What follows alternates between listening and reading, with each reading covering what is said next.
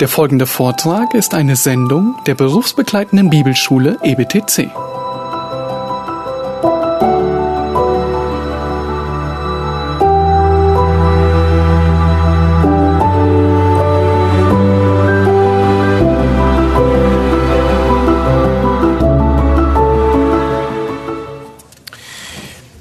Ja, äh, zuerst noch äh, eine äh, Bemerkung zur Frage der Originalhandschriften. Wir hörten, wie die Chicago-Erklärung bekennt, wir bekennen, dass die Schrift als Ganze und in allen ihren Teilen bis in die einzelnen Wörter der Originalhandschriften von Gott inspiriert wurde. Eben die Irrtumslosigkeit bezieht sich auf die Originalhandschriften.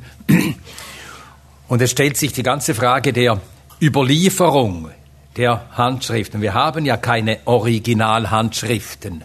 Wir haben keine Autographen, wie man die nennt.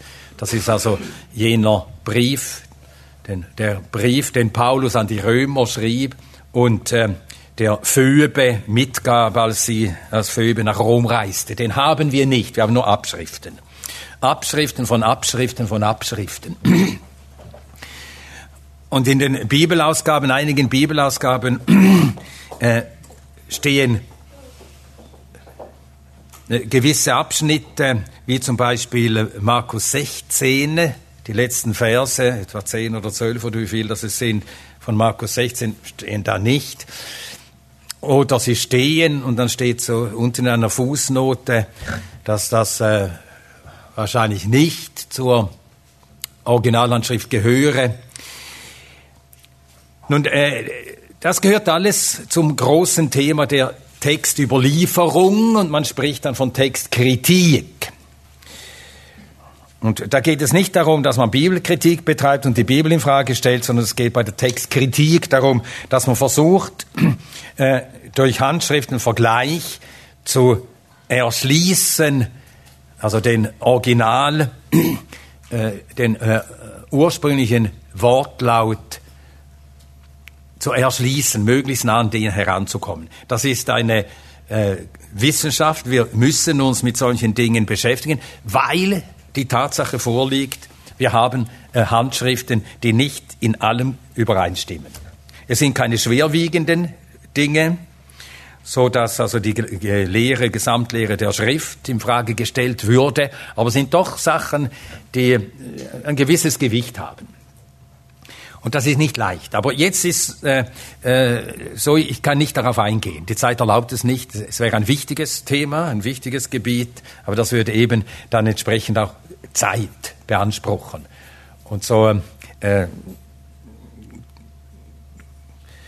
äh, kann ich dazu äh, nichts weiteres sagen. Ich wurde in der Pause von zwei Seiten darauf angesprochen und darum äh, erkläre ich das jetzt, warum das nicht behandelt wird. Wir versuchen zu verstehen, die, dass die Bibel glaubwürdig ist und dass äh, sie irrtumslos ist, so wie Gott sie eingab. Gut, jetzt kommen wir zu dieser Frage, die auch immer wieder gestellt wird, oder Behauptungen, muss man sagen, die aufgestellt werden, dass die Bibel Widersprüche enthalte. Und das sagen Menschen vielfach ganz äh, gedankenlos, die die Bibel nie gelesen haben. Die Bibel enthält so viele Widersprüche. Und wenn man dann fragt, ja, kannst du mir einen nennen? Das haben sie irgendwo gehört. Äh, nun, die Bibel enthält Aussagen, die scheinen, ja, das scheint widersprüchlich. Stimmt, das passt das zusammen. Hier sind Zahlangaben. Da lesen wir an einer Stelle von so und so vielen Menschen, die man da gezählt habe in den, äh, im letzten Kapitel von äh, 2. Samuel. Und dann liest man von der gleichen Sache einer Volkszählung in äh, 1. Äh, Chronika gegen Schluss. Und die Zahlen sind nicht gleich. Ja, was machen wir mit solchen hier vorliegenden, mindestens, ich formuliere es vorsichtig, widersprüchlich scheinenden Angaben. Wieder ein Zitat aus der Chicago-Erklärung vorausgeschickt. Wir bekennen die Einheit und innere Übereinstimmung der Bibel. Wir verwerfen die Aussa Auffassung, dass angebliche Fehler und Widersprüche, die bis jetzt noch nicht gelöst worden sind, den Wahrheitsanspruch der Bibel hinfällig machen. Das ist eine wichtige Präzisierung. Es gibt Stellen, wo wir keine Lösung haben. Aber auch an solchen Stellen wird der Wahrheitsanspruch der Bibel nicht hinfällig. Und das ist es ja, was meistens Leute damit sagen wollen. Die Bibel enthält Widersprüche, also man muss sie nicht ernst nehmen. Sie sei deshalb nicht wahr. Das ist natürlich äh, eine sehr grobe, äh, ein grober Anwurf und äh, eine nicht stimmige Folgerung aus gewissen Beobachtungen. Aber wir äh, haben dieses Problem vor uns. Nun, ich kann äh, auch Stellen nicht äh, erschöpfend behandeln. Wir werden uns zwei und drei ansehen, äh, die man, äh, wenn man sich Zeit nimmt und Geduld hat und vor allem guten Willen, nämlich den guten Willen, Gott zu vertrauen, dass sein Wort wirklich wahr ist. Und wenn Widersprüche da sind, dass das nicht daran liegt, dass mit der Bibel etwas nicht stimme, sondern dass unser Verständnis und unsere Fähigkeit des Verstehens beschränkt ist. Wenn man diesen guten Willen hat, dann lösen sich manche scheinbaren Widersprüche. Nun in diesem Buch Die Wahrheit der Bibel, Autorität, Inspiration und Geschichte von Brian Edwards ist ein hervorragendes Buch, das ist im Englischen erschienen vor sehr vielen Jahren. Ich hatte das Buch nur Englisch zu Hause. Und hier im Skript habe ich einige Stellen, äh, die widersprüchlich erscheinen, bin ich hier seinen Argumenten gefolgt, also weil sie einfach überzeugend sind. Und äh, ich kann euch das sehr empfehlen. Lest das wirklich. Es ist äh, umfassend. Alles, was äh, äh, zu dieser ganzen Frage der Glaubwürdigkeit, Inspiration, Irrtumslosigkeit gehört, äh, wird in diesem Buch diskutiert. Ja.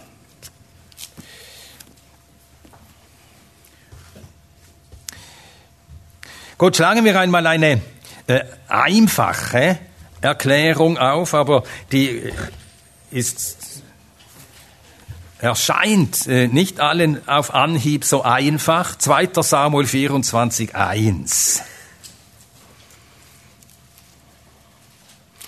2. Samuel 24, 1.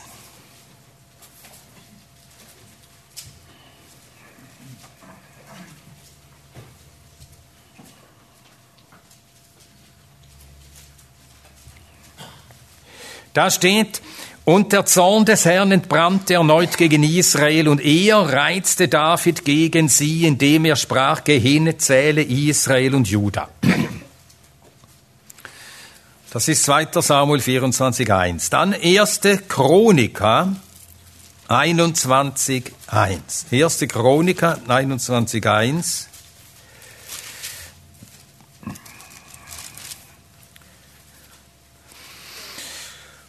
Da steht, und Satan stand auf gegen Israel und reizte David, Israel zu zählen.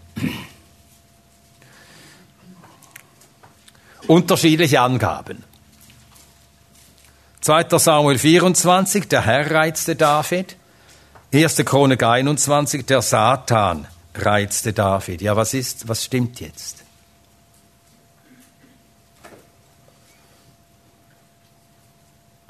Wie erklärt ihr das jemandem? Der euch fragt. In der, Im Jugendtreff in der Gemeinde.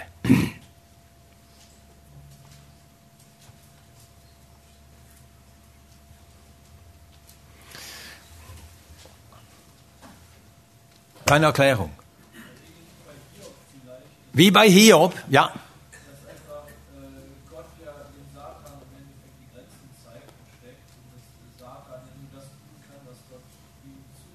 Ja, wie im Buch Job, das gibt uns ein, äh, einen guten Präzedenzfall. Es ist der Satan, der den Hiob beraubt, ihm alles nimmt. Es ist der Satan, so steht es ausdrücklich in, in Hiob 1 und Hiob 2, der den Hiob schlägt. Also Satan oder durch von Satan getriebene Menschen, die ihm den Raub, äh, die ihm allen seinen Besitz rauben. Und doch ist es Gott. Und Gott selber sagt in äh, Hiob Kapitel 2, Hiob Kapitel 2, Vers 3, Hiob 2, Vers 3. Der Herr sprach zum Satan, hast du Acht gehabt auf meinen Knecht Hiob, denn seinesgleichen ist kein Mann auf der Erde vollkommen und rechtschaffen, gottesfürchtig und das Böse meidend, und noch hält er fest an seiner Vollkommenheit, obwohl du mich gegen ihn gereizt hast, ihn ohne Ursache zu verschlingen. Ja, Also Gott selber sagt, dass er ohne Ursache dem Hiob dieses Leid verlegt hat. Aber das Werkzeug, das Handelnde war der Satan. Also es war Gott, der das verordnete, das müssen wir so sehen. Er verordnete dieses Leiden, dass es über Hiob kommen sollte, zu seinem Wohl und Heil. Ja, und so hat Gott das verordnet, dass David in dieser Sache versucht werden sollte. Und darum kann 2. Äh, Samuel 24.1 sagen, die letzte Ursache war Gott. Nicht, dass Gott ihn zur Sünde verleitete, aber Gott wollte, dass er geprüft werde in dieser Sache. Und der ihn dann, der dieses Werk übernahm, ihn zu reizen, ihm das einzureden, das Volk zu zählen, das war der Teufel. Ja.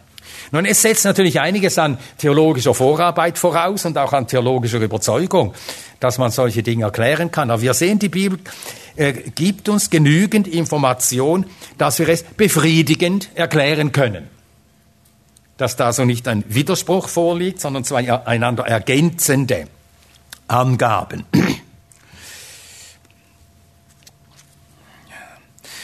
Dann auch aus 2. Samuel 24. der Vers 24. Also dieses Kapitel enthält im Vergleich zu 1. Chronik 21 eine ganze Reihe von Angaben, äh, Zahlenangaben, die äh, zu finden sind. Und äh, das lädt uns ein, diese beiden Kapitel zu studieren, nebeneinander zu legen, darüber nachzudenken. Ähm, und es äh, äh, lassen sich gute Erklärungen finden. 2. Samuel 24, Vers 24.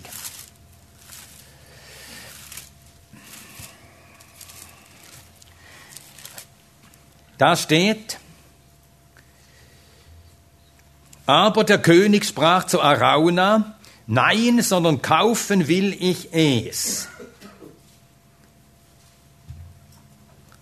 Ja, wir sollten etwas weiter oben schon lesen, kaufen, dass wir wissen, es, was damit gemeint ist von äh, Vers 21 an. 2. Samuel 24 von Vers 21 an.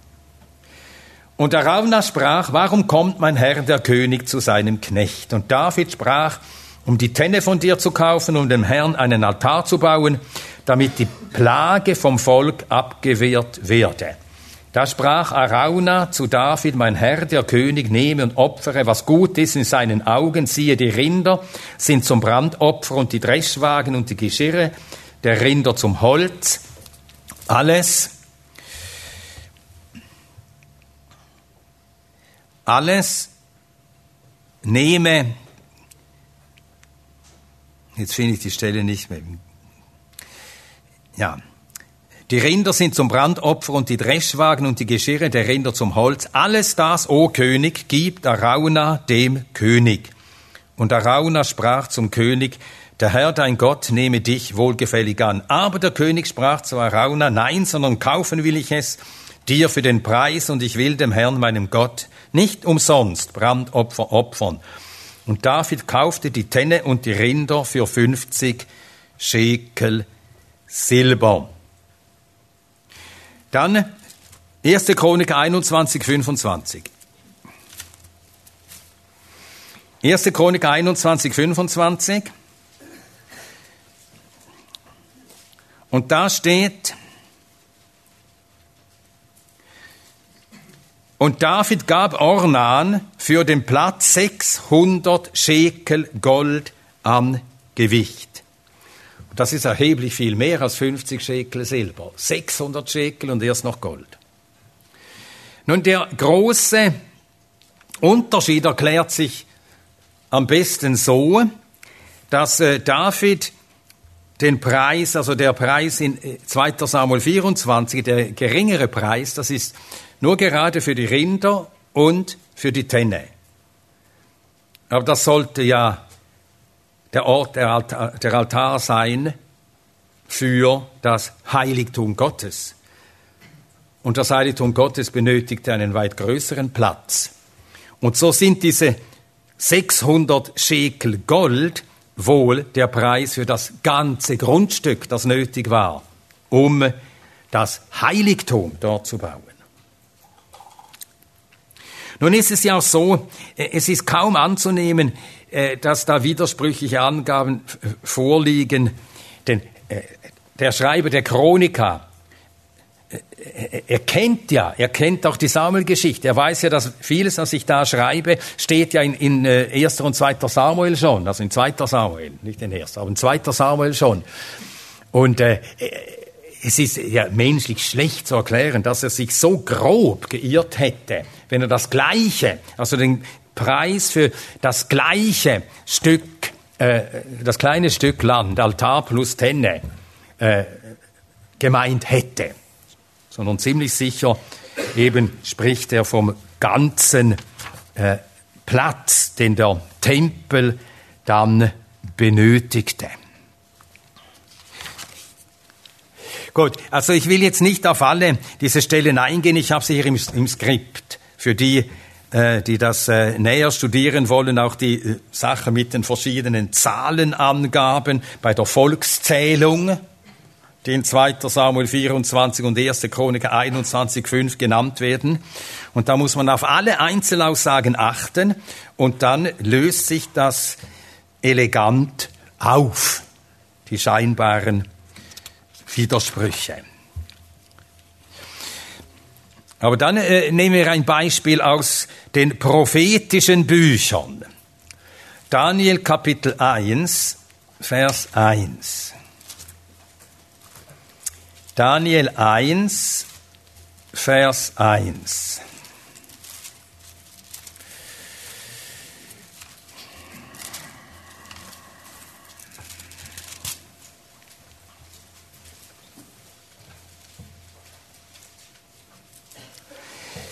Im dritten Jahr der Regierung Joachims, des Königs von Juda, kam Nebukadnezar, der König von Babel, nach Jerusalem und belagerte es.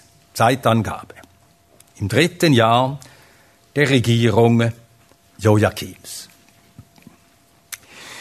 Dann schlagen wir auf Daniel, äh, Jeremia 25, Vers 1.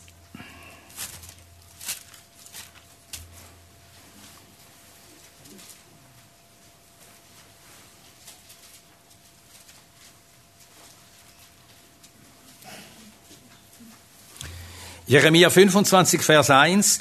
Das Wort, das an Jeremia über das ganze Volk Juda ging im vierten Jahr Joachims, das ist das erste Jahr Nebukadnezars. Ja, wenn das vierte Jahr Joachims das erste Jahr Nebukadnezars ist, wie konnte dann Nebukadnezar im dritten Jahr Joachims kommen und Joachim nach oder Jerusalem belagern und Joachim in seine Hand geben. So steht es in Daniel 1. Im dritten Jahr der Regierung Joachims, des Königs von Juda, kam Nebukadnezar, der König von Babel, nach Jerusalem und belagerte es und der Herr gab Joachim, den König von Juda, in seine Hand. Also wenn das vierte Jahr Joachims das erste Jahr Nebukadnezars ist, dann passt das ja nicht.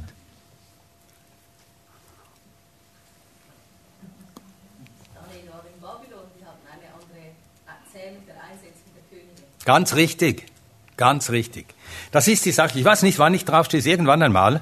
Man liest ja so manches und dann äh, plötzlich fand ich ein, habe ich eine Erklärung bekommen. Es ist so, dass die Babylonier, die haben die Regierungsjahre der Könige nicht so gezählt, wie wir sie zählen. Ich glaube, ich habe das gelesen in diesem Buch von Kenneth Kitchen, Ancient Orient and uh, the Old Testament, wo er äh, einfach sagt, wie der alte Orient und auch Texte, die wir aus dem alten Orient seit dem 19. Jahrhundert in immer wachsender Fülle äh, ans Tageslicht geliefert bekommen haben, uns viele Aufschlüsse gegeben haben, dass wir manche Textstellen im Alten Testament auch dunkel sind, erhellt, also einfach klarer gesehen worden sind, nicht ausgelegt, nicht erklärt, und man versteht dann, aha, äh, das passt ja genau nahtlos in die Zeit, in der sie lebten. Und äh, man hat auch viele äh, Texte aus äh, Babylon natürlich. Äh, Robert Koldewey, den ich gestern erwähnte, äh, Tontafeln nach Berlin verfrachtet. Und dann hat man also eben festgestellt, man hat bei, in den Chroniken, Eroberungen, in den Chroniken, Chroniken von babylonischen Königen, von ihren Feldzügen, ihren Eroberungen, ihren, ihrer Bautätigkeit.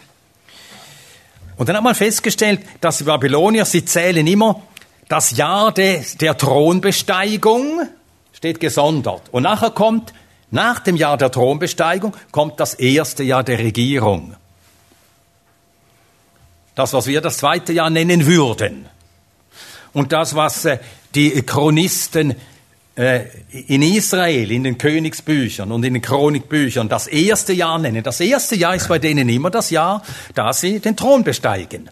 Aber in Babel war das erste Jahr eigentlich das zweite Jahr nach der Thronbesteigung. Also, wenn in Daniel 1 steht, im dritten Jahr Joachims kam, äh, kam äh, äh, im vierten Jahr, äh, Joach, nein, im dritten Jahr Joachims kam Nebukadnezar, dann war das das Jahr seiner Thronbesteigung.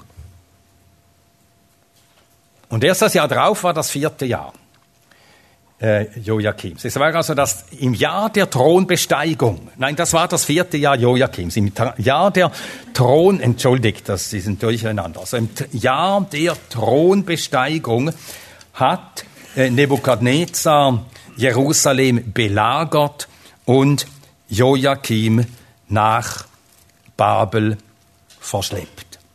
Nun, das ist äh, bedeutend, das ist bezeichnend, dass das im Buch Daniel so datiert wird. Denn Daniel hätte durch Gottes Geist geführt und geleitet äh, schreiben können im vierten Jahr der Regierung Joachims, des Königs von Juda, kam Nebukadnezar. Aber er schreibt im dritten Jahr. Und damit verwendet Daniel nicht die Art, wie man die Zeit in Juda und Jerusalem misst. Also von der Thronbesteigung der Könige an, so wird er immer datiert in den Königsbüchern. Immer datiert nach den Re Regierungsjahren. Thronbesteigung im so und so vielten Jahr von König so und so. Er datiert das Geschehen nach der babylonischen Zählweise. Und damit markiert er einen heilsgeschichtlichen Einschnitt. Was für einen? Mit der Eroberung Jerusalems und mit der Verschleppung jüdischer Könige nach Babel, damit begann jene Zeit, die wir die Zeiten der Nationen nennen. Von da an war Israel ein Untertanenvolk. Es stand nicht mehr unter der Regierung Gottes, sondern Gott hatte es heidnischen Königen unterstellt und sie lebten von da an all die Jahrhunderte danach, auch zur Zeit Jesu, als der Herr auf der Erde war, lebten sie als ein Untertanenvolk, abhängig vom Wohlwollen heidnischer Könige. Das sind die Zeiten der Nationen. So nennt Jesus diese Zeit. Die Zeiten der Nationen, die Zeiten, in denen die Nationen Haupt sind und Israel Schwanz. Kommt euch das bekannt vor, die Ausdrucksweise? Ja, woher? Ganz genau, im Kapitel über Fluch und Segen. Dort sagt Mose, dass Gott Israel zum Haupt gemacht hat und zum Haupt erhalten werde, wenn es ihm gehorcht, ihm fürchtet. Dass er aber die Heiden zum Haupt und Israel zum, Schman, zum Schwanz machen würde, wenn sie sein Wort verwerfen. Und genau so passierte. Äh, schlagen wir die Stellen auf. 5. Mose 28.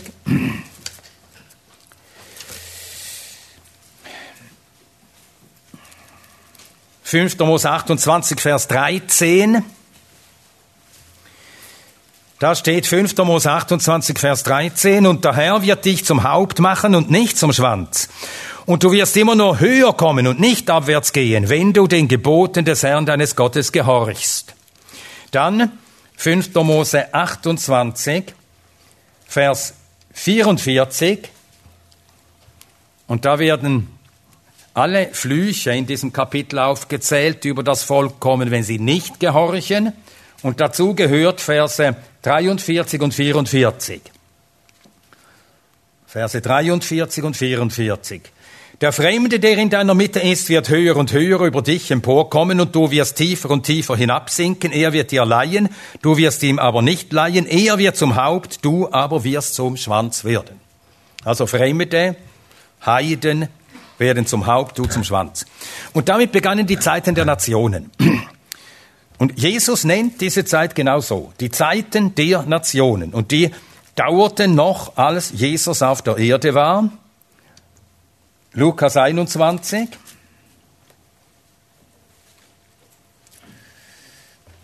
Vers 24. Lukas 21, Vers 24.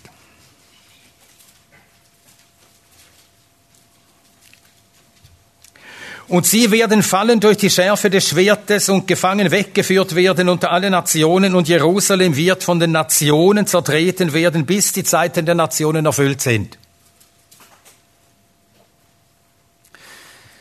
Und wann werden die Zeiten der Nationen zu Ende sein? Das sagen die nachfolgenden Verse. Wenn der Menschensohn wieder kommt. Ja, und so war dieses Geschehen, dass Joachim nach Babel verschleppt wurde. Es war der Anfang der Zeiten der Nationen. Und das wird markiert eben dadurch, dass im Buch Daniel die Zeitrechnung jetzt nach der babylonischen Ordnung geht.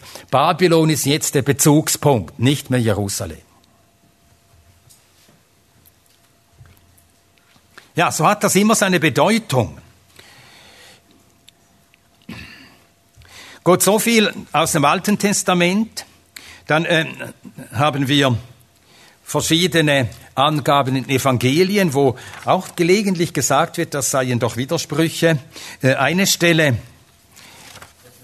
Ja, bitte, bitte. Wird diese Zeitrechnung auch dann beibehalten, auch im Neuen Testament?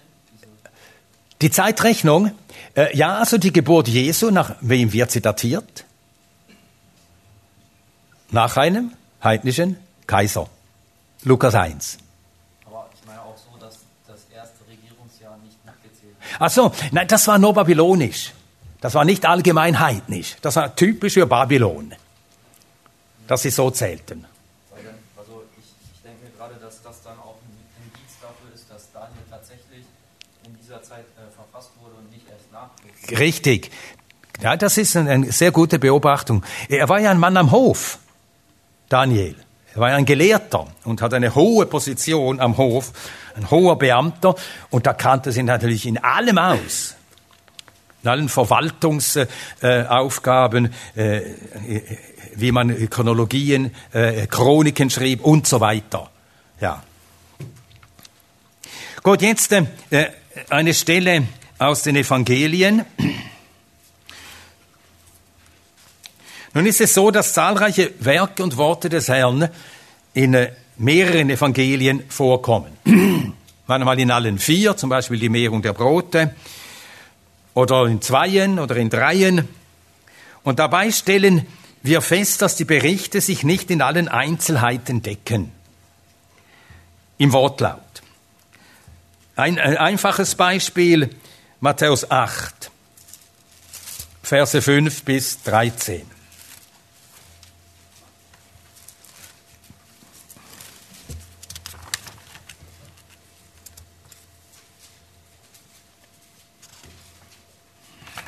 Matthäus 8, Verse 5 bis 13. Als er nach Kapernaum hineingegangen war, kam ein Hauptmann zu ihm, der ihn bat und sprach, Herr, mein zu lesen, zu Hause gelähmt und wird schrecklich gequält. Gut, so viel, brauchen nicht weiter zu lesen. Und dann vergleichen wir das mit Lukas 7. Lukas 7, Verse 1 bis 10.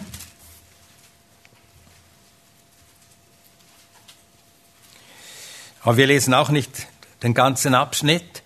Wir lesen von Vers 1 an, Lukas 7 von Vers 1 an. Nachdem er alle seine Worte vor den Ohren des Volkes beendet hatte, ging er nach Kapernaum hinein. Der Knecht eines gewissen Hauptmanns aber, der ihm wert war, war krank und lag im Sterben. Als er aber von Jesus hörte, sandte der Älteste der Juden zu ihm und bat ihn, dass er komme und seinen Knecht gesund mache. Ja, was stimmt jetzt? Wenn wir Matthäus lesen, dann heißt es dort, der Knecht bat ihn. Wenn wir Lukas lesen, Gesandte des Hauptmanns kommen und bitten ihn. Ja, was gilt jetzt?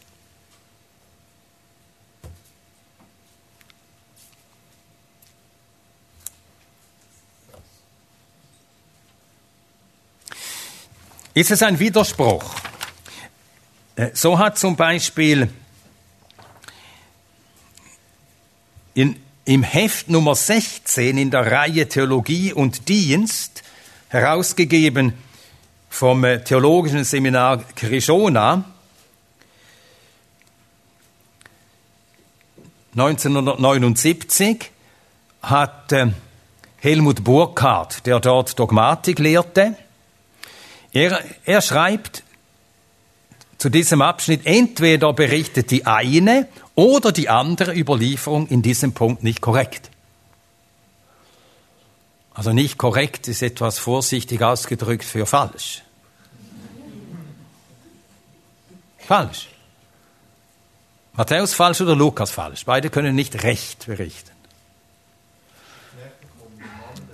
Ja, richtig. Die Knechte sind vom Hauptmann gesandt und es ist das Wort des Hauptmanns, das sie dem Herrn überbringen. Das ist eigentlich einfach. Das ist wirklich nicht schwer, wenn man guten Willens ist. Das ist üblich, dass man so äh, sich ausdrückt. Es geht ja um den Hauptmann, was der will. Ja, gut. Äh, nun, äh, wenn wir Matthäus mit Markus und Lukas äh, vergleichen, dann stellen wir fest, dass äh, Matthäus und Markus zum Beispiel bei der Heilung des äh, besessenen Mannes dort in Gadara, der Gadarener, in dem eine Legion wohnte. Markus und Lukas sprechen von diesem einen Mann.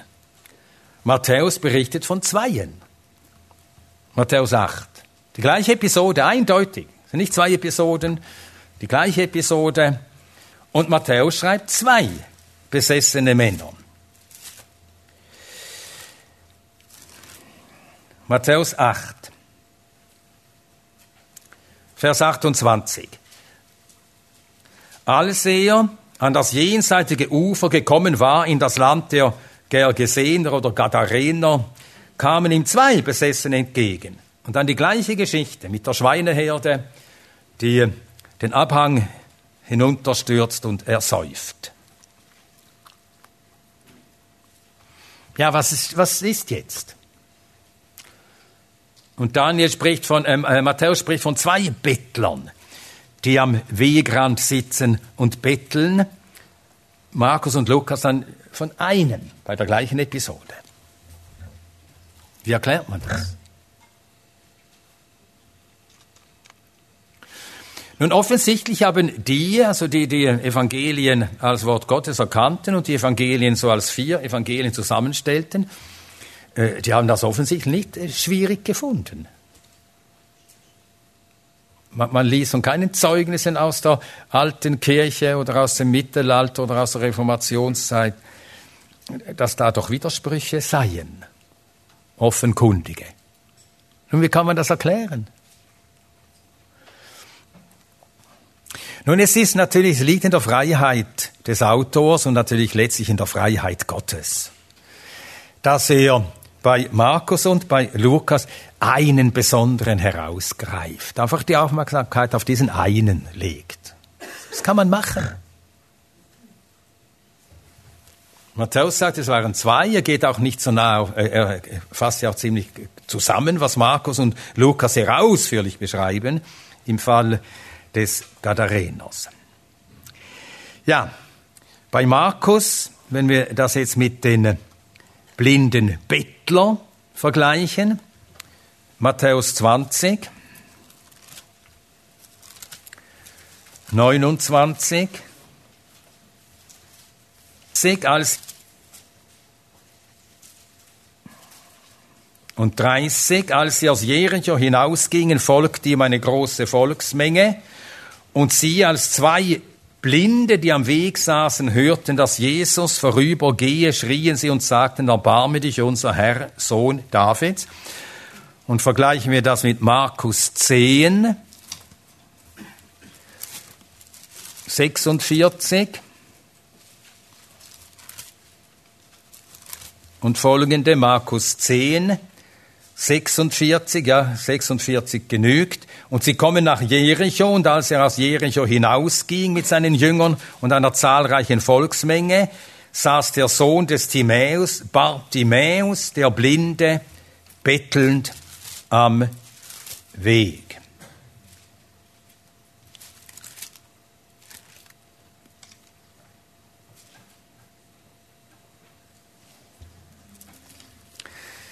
Ja, Markus nennt einen ausdrücklich mit Namen und hebt einfach den damit äh, hervor. Und das Gleiche gilt bei den äh, zwei besessenen Gadarenern. Matthäus nennt keinen Namen von den beiden, spricht nur von ihnen, sie. Markus und Lukas nennen den Namen des einen. Ja. So sehen wir, dass äh, die äh, Verfasser, die haben nicht alles geschrieben, was sie hätten schreiben können. Und sie haben nicht nur im Stoff eine Auswahl getroffen, sondern manchmal auch bei Episoden einfach eine Person herausgegriffen.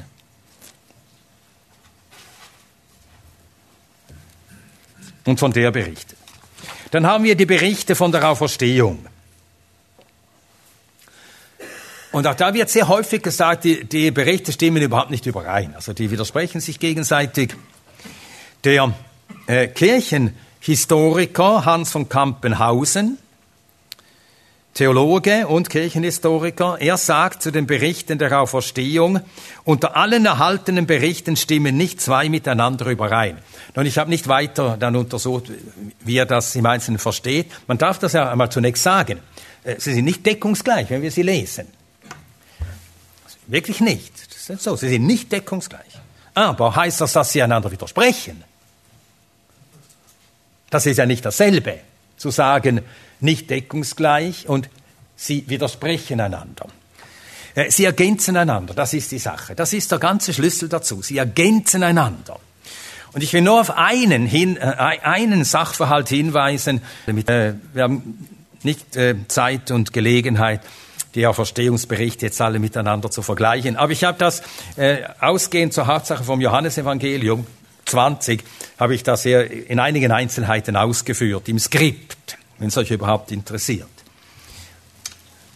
Oder ist das Pflicht, dass ihr das lesen müsst? Ich glaube es fast. Aber es kommen keine Fragen im Test. Also Auferstehungsbericht, wie löst ihr den auf? Nein, nein. Aber jetzt äh, äh, Johannes Evangelium. Kapitel 20, Vers 1. Johannes Kapitel 20, Vers 1. Am ersten Tag der Woche aber kommt Maria Magdalene früh, als es noch dunkel war, zur Gruft und sieht den Stein von der Gruft weggenommen. Schlagen wir Matthäus 28 auf.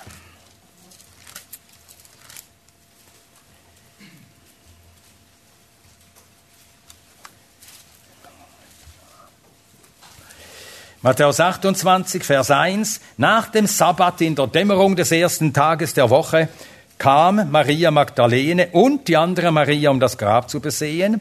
Da haben wir also diesen Unterschied. Maria und noch jemand dazu. Ja, kam jetzt eine Frau allein oder waren es zwei? Dann Markus Kapitel 16, Vers 2, Verse 1 und 2. Und als der Sabbat vergangen war, kauften Maria Magdalene und Maria, die Mutter des Jakobus und Salome, wohlriechende Gewürzsalben, um zu kommen und ihn zu salben. Und sehr früh, am ersten Tag der Woche, kommen sie zur Gruft, als die Sonne aufgegangen war. Jetzt haben wir drei, also mehrere Frauen. Und dann steht in Markus, als die Sonne aufgegangen war.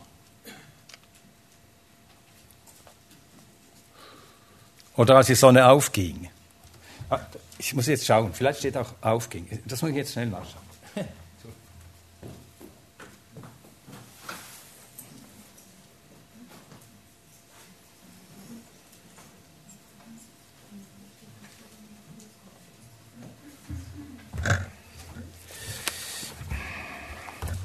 Also ich vermute, dass ein Partizip ist, ein Partizip äh,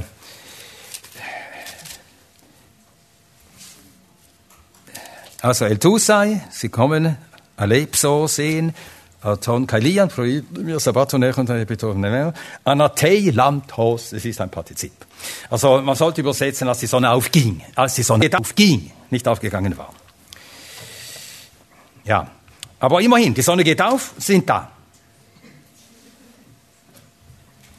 Sie kommen, die Sonne geht auf. Dann ist es ja hell. Es wird ja hell schon bevor die Sonne aufgeht.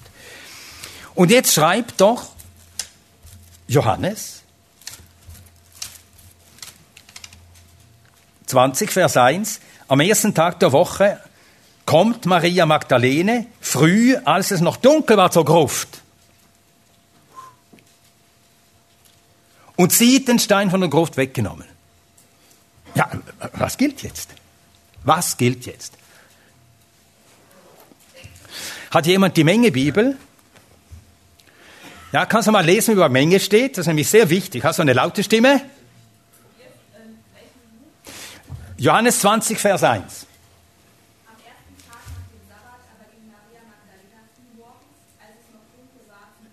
Danke, danke. Wie übersetzt er? Früh am Morgen das Verb. Was tat Maria Magdalena? Ging, ging, nicht kam. Das ist ein Unterschied. Ging. Als Johannes sagt, als sie ging, da war es noch dunkel. Als sie ankam, da war es hell. Also ganz simpel. Ja, jetzt ist, jetzt könnte man denken, ja, Menge hat ein bisschen gemogelt. Er wollte da eine Spannung auflösen. Nun ist es aber so, dass das griechische Verb erchomai, erchomai kann beides bedeuten. Meistens bedeutet es äh, kommen, aber durchaus nicht immer häufig auch gehen. Also Maria, es war noch dunkel, da ging sie. Und bis sie an der Gruft ankommt, ist es hell geworden, da sieht sie der Stein weggewälzt. Also eigentlich nicht so schwierig. Also für den Griechisch Lesenden gar nicht schwierig. Gut, jetzt äh, aber was machen wir mit der Tatsache, Matthäus sagt zwei Frauen, Markus sagt mehrere Frauen, Johannes eine Frau.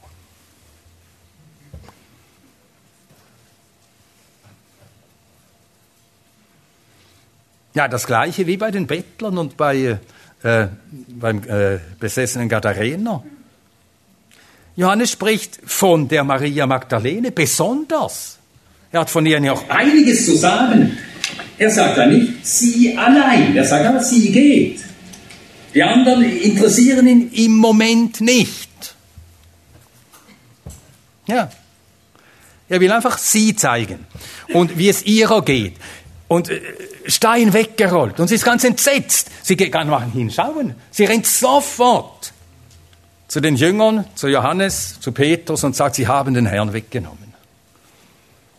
Nachher gehen die, rennen die dorthin schauen, dann kommt sie auch zur Gruft und Johannes und Petrus, sie sehen, aha, er ist auch verstanden, gehen hinein, schauen, gehen nach Hause wieder und sie bleibt dort. Und dann erscheint ihr der Herr und redet zu ihr. Also Johannes hat seinen Grund, warum er hier nur von ihr spricht. Hat einfach sie genannt. Aber nicht gesagt, sie allein und keine anderen außer ihr. Ja, also ist kein Widerspruch. Und äh, wenn wir einfach das bedenken, die verschiedenen Evangelisten, sie heben jeder gewisse Einzelheiten hervor, aber nicht alle, alle Einzelheiten. Und so ergibt sich einfach ein vollständiges Bild, wenn wir alle zusammen nehmen. Sie ergänzen sich einander, die Berichte. Sie widersprechen sich nicht. Aber es braucht Geduld, es braucht Fleiß und es braucht guten Willen, um das zu sehen. Und ich sagte ja schon, und dazu stehen wir auch, und ich stehe voll dazu, wenn mich jemand fragt, ich lese die Bibel durchaus voreingenommen, nämlich, dass die Bibel Gottes Wort ist.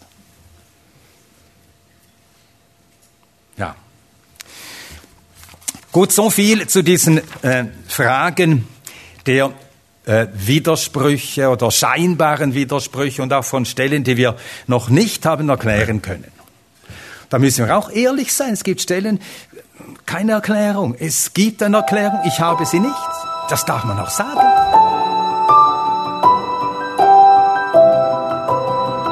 Diese Sendung war von der berufsbegleitenden Bibelschule EBTC. Unser Ziel ist, Jünger fürs Leben zuzurüsten, um der Gemeinde Christi zu dienen. Weitere Beiträge, Bücher und Informationen findest du auf ebtc.org.